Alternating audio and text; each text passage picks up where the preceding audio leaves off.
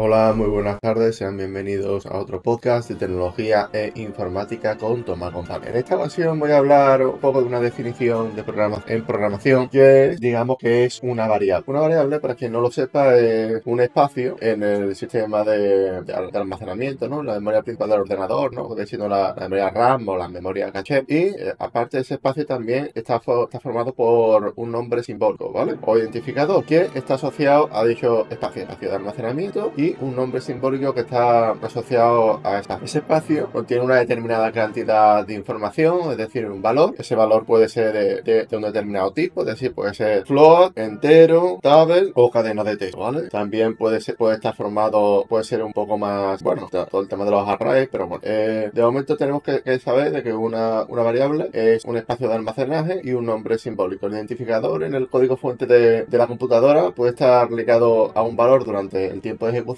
y el valor de esta variable puede cambiar durante el curso de ejecución del programa. Decirte que el valor de la variable no tiene que necesariamente ser una ecuación o fórmula matemática. El espacio en el sistema de almacenamiento, ejemplo la memoria principal de, de, un ordenador, puede, puede, ser referido por diferentes identificadores. Los compiladores deben reemplazar los nombres simbólicos de las variables con la ubicación real de los datos. Es decir, si yo creo una variable que se llame eh, variable, por ejemplo, llamado A, ¿vale? el compilador se va a encargar de, de cambiar ese valor A por una dirección de memoria. De hecho, había un, antiguo chiste que decía en tema de programación, ¿no? En ocasiones veo variables que no se declaran. Bueno, en ensamblador pasa, pasa un poco eso. Y, realmente las variables se declaran en la, propia línea de código, ¿no? Es algo bastante curioso. Vamos a seguir comentando. Decir de que el nombre simbólico de los variables eh, está cambiado por la ubicación real de los archivos, eh, mientras que el tipo, la ubicación de las variables permanece en fin. las variables pueden ser de longitud fija, cuando el tamaño de la misma no varía durante la ejecución del programa, o eh, variables cuando el tamaño de las mismas puede variar a lo largo de, la ejecución. Es cierto que las variables fijas también se suelen llamar constantes, ¿vale? Las variables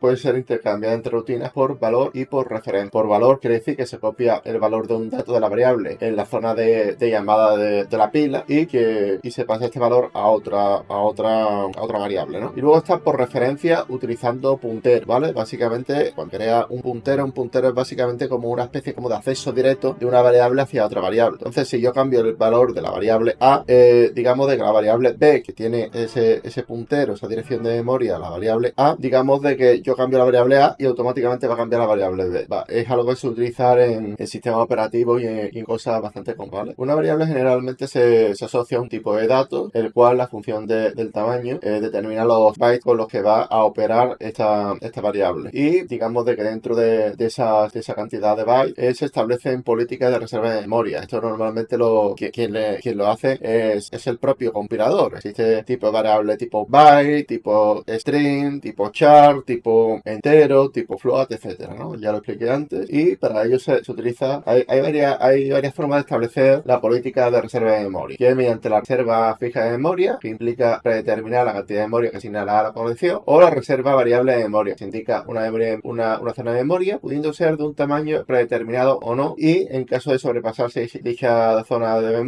se vuelve a asignar a otra zona contigua o no, para impedir la reacción de, la zona fija de memoria, ¿vale? Vamos a seguir comentando. Y es que el ámbito de, la, de las variables pueden ser locales cuando, por ejemplo, yo tengo una función o un método, digamos, cuando se crea dentro de, ese método, de esa función, la variable y no la puedo sacar dentro de, ese método o, ese, o esa función, ¿vale? Es decir, de, de momento esto, esto queda claro. Y luego están las variables globales. Las, variables globales se, se declaran al principio de en la cabecera del programa y básicamente puedo hacer cualquier variable, puede acceder, bueno, cualquier variable, cualquier, cualquier método o función puede acceder a esa variable global, ¿vale? Es una variable que, que puede acceder desde cualquier parte del código. Pues nada, hasta aquí mi podcast de hoy, espero que os haya gustado, que ha sido entretenido, un podcast corto y nada, sin más me despido. Un saludo, hasta la próxima, chao. Por cierto, todo, toda esta información se ha sacado de Wikipedia, yo voy a dejar abajo los enlaces y ahora sí, me voy. Un saludo, hasta la próxima, chao.